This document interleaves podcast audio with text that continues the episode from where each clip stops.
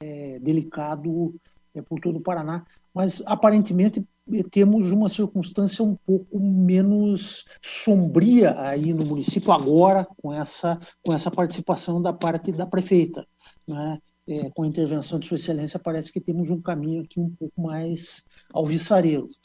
Doutor é... Sérgio, se me permite? Pois não, claro. Só para também complementar um pouco do que o Luciano também acabou de falar, é, nós passamos por um momento também em 2020 de suspensão de praticamente todas as aulas municipais e estaduais do Estado.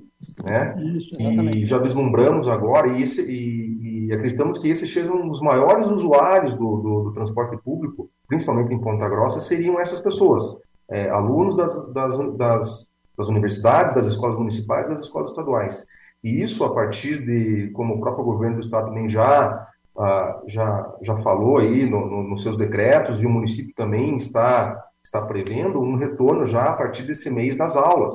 E isso também retornaria a não a normalidade, mas uma um, daria um, um, um, upgrade aí na, no, nos usuários da, da, do transporte coletivo, que, o que também traria mais recursos para a empresa e, e, e essas condições já, a, a, a passos é, lentos é, até, mas retornariam à, normalidade, se é existe essa normalidade, né? O que não, o que não se é, vislumbrou no ano de 2020, né? Então, assim, estamos caminhando aí para que haja mais é, entrada de recursos ao caixa da empresa, né? Algumas medidas que já conversamos também com a aviação como gerais de de, de, de um enxugamento, de uma reestruturação das linhas. Então, essas medidas estão sendo tomadas.